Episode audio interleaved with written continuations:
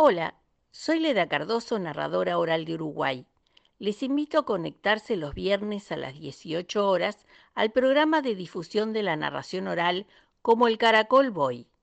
En Como el Caracol Voy escucharemos cuentos y conversaremos con narradores orales, cuenteros, cuentacuentos e iremos de la mano de las palabras escuchando las historias de su andar por este camino. El arte de contar cuentos crea un lazo invisible pero fuerte entre quienes cuentan y quienes escuchan, quienes a su vez contarán. Estamos todos enlazados por los cuentos.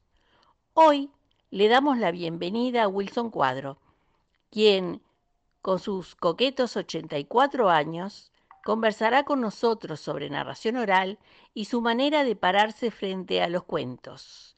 Bienvenido, Wilson.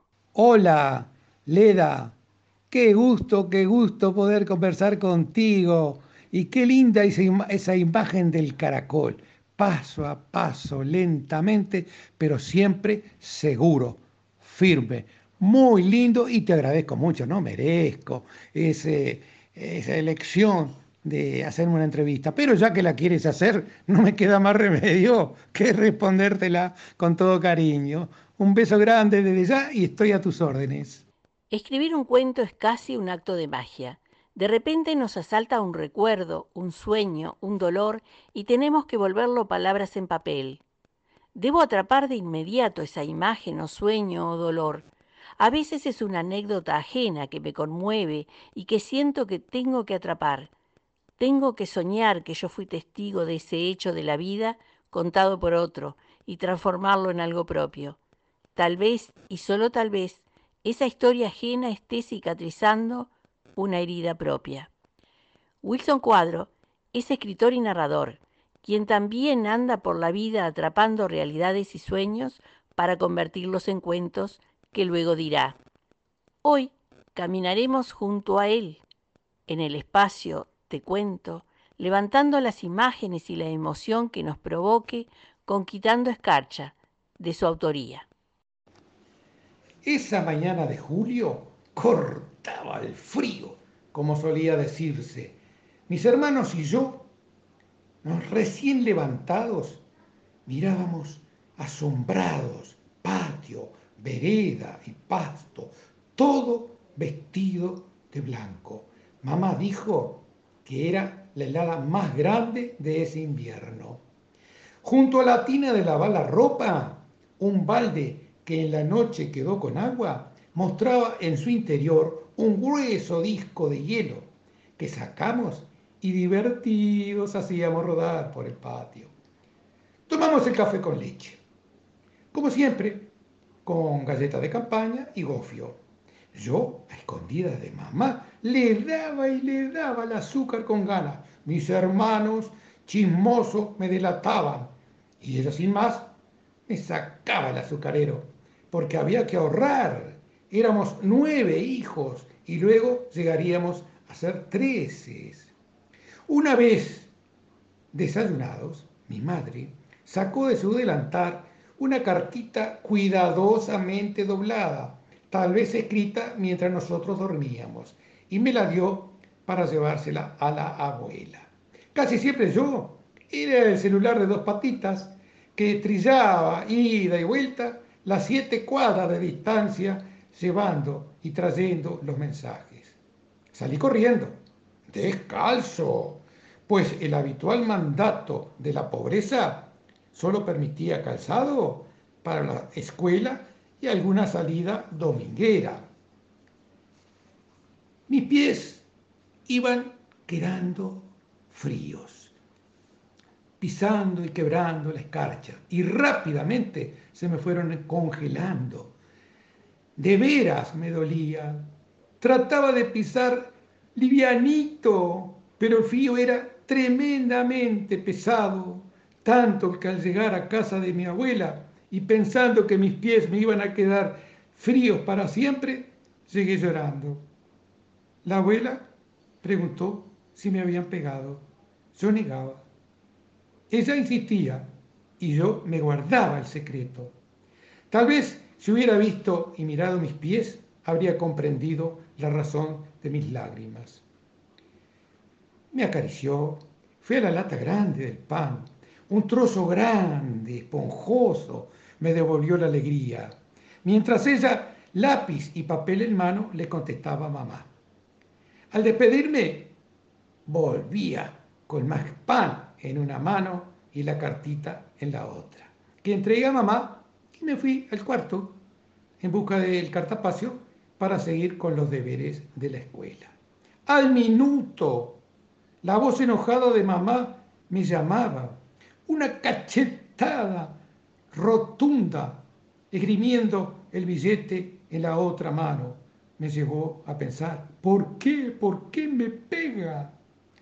La fantasía de la abuela recriminaba a mamá por un supuesto castigo que me había hecho llegar llorando hasta la casa de ella. Restregando las mejillas cacheteadas y obligado por mamá a dar razón de mi llanto y sabiendo que mis hermanos igual me tildarían de llorón, le dije la verdad. Los pies helados por la escarcha eran la causa. Tomándome de las hombros, tomándome de los hombros, me atrajo hacia ella.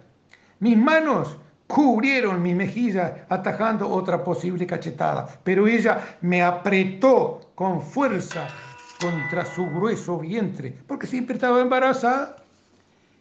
Sentí olor a cebolla y sobre mi frente un fuerte beso de mamá. Al salir de la cocina pude ver cómo con la punta del delantar se, se secaba unas lágrimas y me fui sin comprender la razón de su llanto. Al otro día, papá llegó del trabajo con varios pares de zapatillas rancheritas, suelas de goma y arriba las telas negras y rasaditas en gris. Aquello fue una delicia y mamá exclamó, por este invierno, no más patitas descalzas.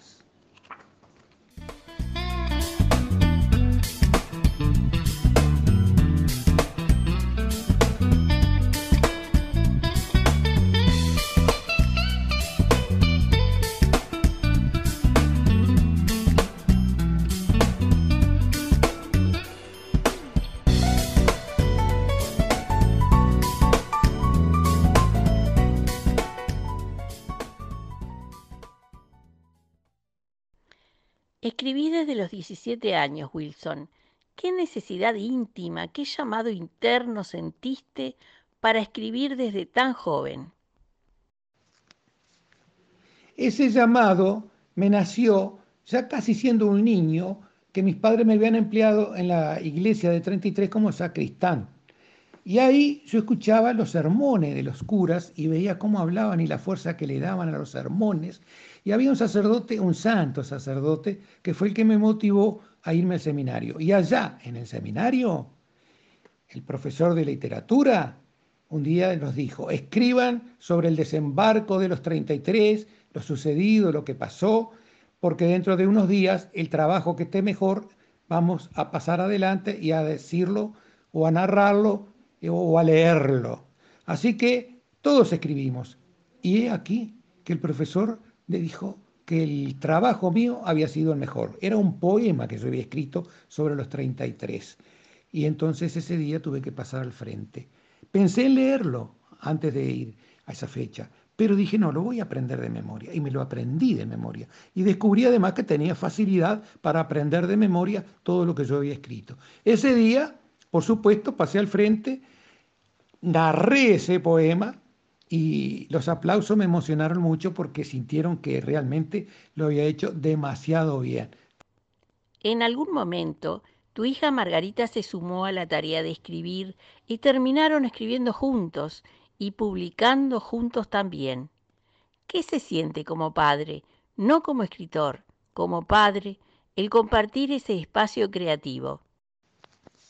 Como padre en realidad me sentí siempre muy orgulloso de mi hija Margarita, porque desde chica ella escribía, lo mismo que hacía yo de jovencito, escribíamos y escribíamos cuentos, historias, lo que pasaba, ella escribía lo que le pasaba en el colegio, o sea que esa vena de escritores ya la teníamos los dos.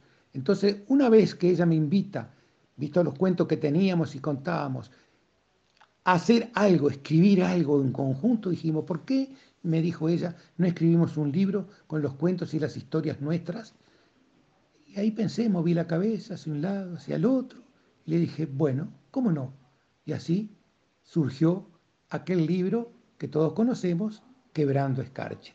Más que orgullo, más que orgullo al tener ese libro donde están los cuentos y las vivencias mías, los cuentos y la vivencia de ella, de su niñez.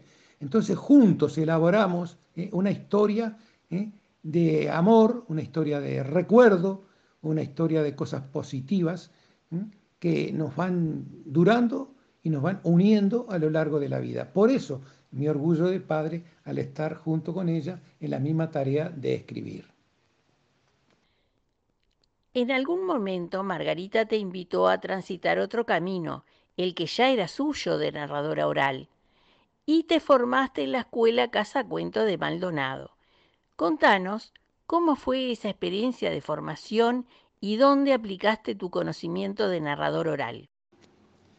Mi hija, que hacía tiempo venía transitando el camino de la narración, un día me dijo, papá, ¿por qué no lo haces tú también? Ya que aquí en Maldonado se formó un equipo para dar clases de narración. Y esa escuela duró tres años. Hice el curso y de ahí fue que también yo salí por los caminos de la narración. Y recorrí eh, distintos lugares con los compañeros de centros eh, de Maldonado, de Rocha, este, con la narración, cada uno de nosotros con sus cuentos, sus vivencias y sus historias. Ese grupo, que fue siempre y sigue siendo muy unido, ahora no lo podemos realizar eh, en vivo y en directo por la razón de la pandemia. Pero seguimos unidos en las ganas de narrar, en el sentir y el vivir todo lo que nos proporciona a cada uno de nosotros el hecho de poder seguir siendo narradores. Este camino lleno de sorpresas que es la narración oral, un camino que siempre decimos que no tiene regreso, porque una vez que tomás ese camino no hay forma de salir de él, te llevó a tener una gran sorpresa. Fuiste el único uruguayo invitado a pisar el escenario del Teatro Solís en el Festival de Cuentos por la Paz organizado por Nire Collazo. Yo estaba en la platea esa noche y recuerdo lo que sentí. ¿Qué sentiste tú ante la invitación y luego al estar allí parado en nuestro magnífico teatro? Cuando Nire Collazo me invitó para ir al Solís a narrar en representación de Uruguay en el Festival Internacional de Cuentos por la Paz, me sentí demasiado orgulloso, pero a la vez nervioso. No me sentía capaz y subir al escenario nada menos que del Teatro Solís a contar algo. Pero no me negué. Fui. La emoción de estar esperando allí atrás de los telones para pasar adelante fue impresionante. Emocionado, pero pensé, no importa, voy a hacerlo. Y elegí nada más ni nada menos que una vivencia personal de mi niñez quebrando escarcha. La conté con la emoción y el sentimiento de que estaba ahí junto a mis padres, junto a mis hermanos, narrando esa vivencia. Entonces, nada más hermoso que eso y un agradecimiento tremendo también fue para Niré, que me pudo haber elegido cuando tenía a tantos otros buenos narradores para eh, estar al frente ahí en esa fiesta y en ese festival. Así que mejor emoción, más fuerte emoción que la de estar ahí junto, todos con mi familia escuchándome, fue algo tremendo que no olvidaré jamás.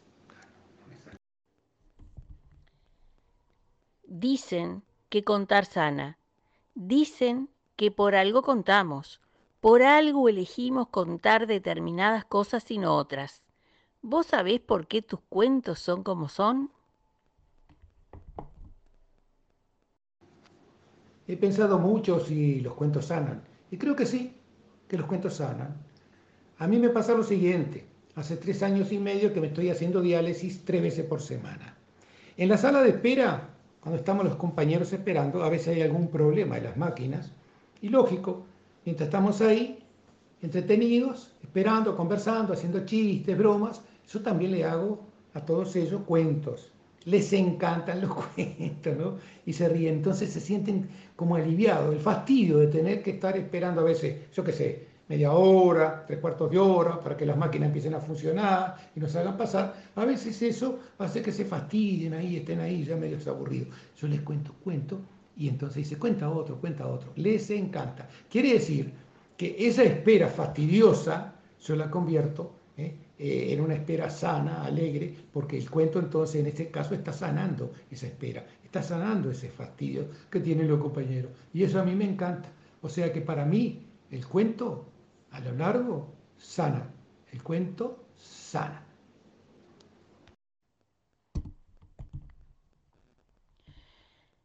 Un gusto, Wilson, haber conversado contigo esta tarde y un enorme agradecimiento por todo lo que nos has dicho, que demuestra que no hay edad para iniciar actividades nuevas, que siempre que uno tenga ganas de vivir, hay algo para hacer y que el camino de los cuentos es sanador. Muchísimas gracias, Wilson Cuadro. Bueno, Leda, muchas gracias por la invitación tuya eh, en ese camino, el Caracol Boy, este, realmente la pasé muy bien y muy agradecido contigo porque habiendo tantos narradores me has dado esta oportunidad. Para mí un orgullo este, haber podido estar compartiendo estos momentos y bueno, eh, un abrazo grande y ojalá que todos los escuchas este, estén contentos de haber escuchado todo esto que hemos hablado entre los dos. Muchísimas gracias, un beso grande y si Dios quiere habrá otros momentos de comunicación. Gracias, un beso grande. Chao.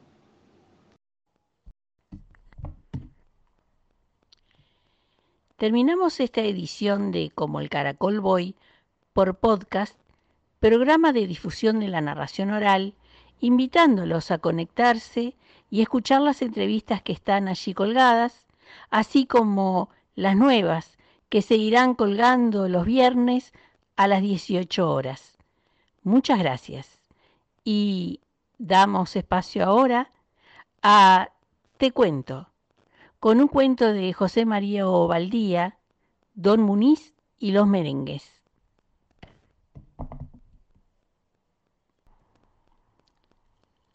Hay ruedas de mentirosos y ruedas de mentirosos. No siempre es lo mismo una rueda que otra.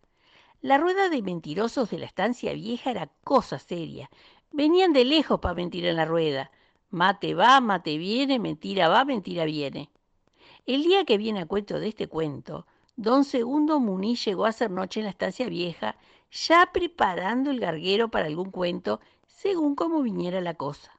Atardecía cuando llegó a la estancia se apeó del caballo, le sacó la montura, le dio agua, le dio comida, lo puso a reparo y cuando consideró que sus obligaciones estaban cumplidas, se apersonó en la cocina de la estancia. Ahí ya estaba reunida la peonada meta, mate y mentira. Él se arrimó con su mate y se puso a escuchar. El tema de la noche eran los postres. Y ahí se hablaba del dulce de leche, de la crema cornatilla, de los ticholos, la rapadura, y a Segundo Muniz le gustaba el arroz con leche. Pero no quería terciar todavía, hasta que habló don Macario. Don Macario era muy respetado y nadie se animaba a contradecirlo. Don Macario salió con los merengues. Y ahí se complicó la cosa, porque don Muniz dijo, esta es mi hora. Y empezó a hablar del arroz con leche. Y eran los merengues contra el arroz con leche, el arroz con leche contra los merengues. La cosa venía fea. El gauchaje hacía chillar la bombilla para disimular la tensión. Hasta que don Macario le espetó a Muniz. ¿Y usted ha probado los merengues alguna vez? Muniz no era embustero. Eso hay que reconocerle. Pero aflojar y dejar allá abajo el arroz con leche con canela, ni loco. Acomodó el pecho, miró a lo lejos la ventana de la cocina y serenamente y con aplomo respondió. Hace dos veranos yo venía para este lado y en la picada de Pasano había un árbol que se caía de cargado de merengue. Comí dos o tres nomás. Estaban calientes por el sol y tuve miedo que me hicieran mal. Había mucho merengo en el suelo, pero muy picado por las hormigas y los dejé.